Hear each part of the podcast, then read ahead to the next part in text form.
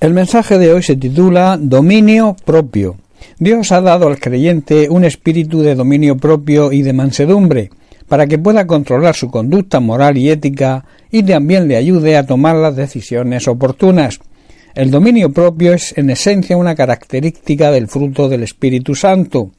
A la hora de tomar decisiones, la precipitación y los impulsos que no controlamos son muy peligrosos y nos pueden conducir a no tomar las decisiones correctas.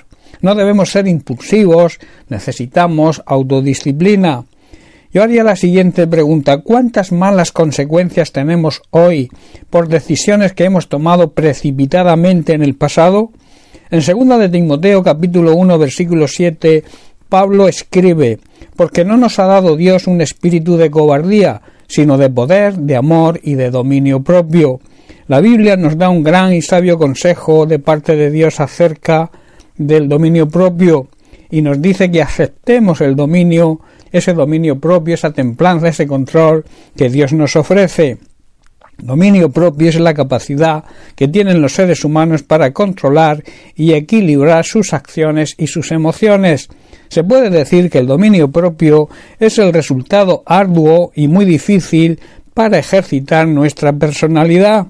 Esa capacidad de tener control sobre nuestras acciones, sobre nuestras emociones y nuestros impulsos nos permitirá tomar las decisiones correctas, porque no decidimos por ninguna emoción o, por un sentimiento porque sintamos algo, sino porque hemos aprendido a esperar y no dejarnos llevar.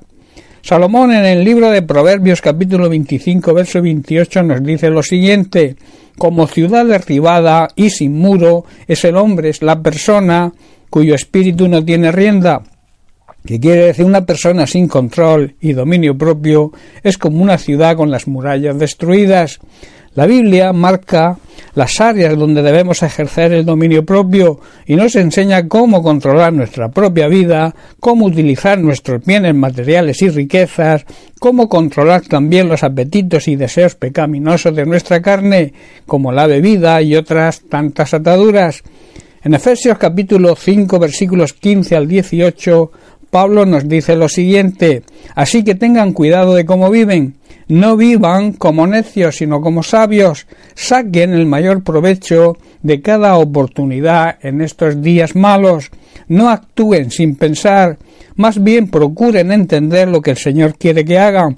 Y luego añade en el versículo 18, no se emborrachen con vino, porque eso les arruinará la vida. En cambio, sean llenos del Espíritu Santo. En Primera de Corintios capítulo 7 versículo 9, Pablo nos dice en cuanto a los deseos sexuales lo siguiente, pero si no pueden controlarse, entonces deberían casarse. Es mejor casarse que arder de pasión sexual. Hermanos, si somos guiados por el Espíritu Santo, podremos tener mansedumbre y el dominio propio que debe caracterizar a cada hijo de Dios, porque estos son características de su fruto, del fruto del Espíritu Santo, y por ese motivo su naturaleza no necesita de nuestras emociones o sentimientos, sino que va a surgir de una forma espontánea y natural. Así lo declara Pablo en Gálatas capítulo 5 versículos 22 al 25, donde habla del fruto completo del Espíritu Santo. Dice así, pero la clase de fruto que el Espíritu Santo produce en nuestra vida es amor, alegría, paz, paciencia, gentileza, bondad, fidelidad, humildad, control propio, dominio propio. No existen leyes contra estas cosas. Hermanos, los que le pertenecen a Cristo Jesús, sigue diciendo Pablo, han clavado en la cruz las pasiones y los deseos de la naturaleza pecaminosa y los han crucificado allí. Ya que vivimos por el Espíritu, sigamos la guía del Espíritu Santo en cada aspecto de nuestra vida. Hermanos, siguiendo estos sabios consejos, podremos controlar nuestros impulsos y nuestras emociones y así podremos tomar las decisiones apropiadas para cada situación en nuestra vida. También estaremos viviendo una verdadera vida cristiana y por consiguiente estaremos agradando a Dios.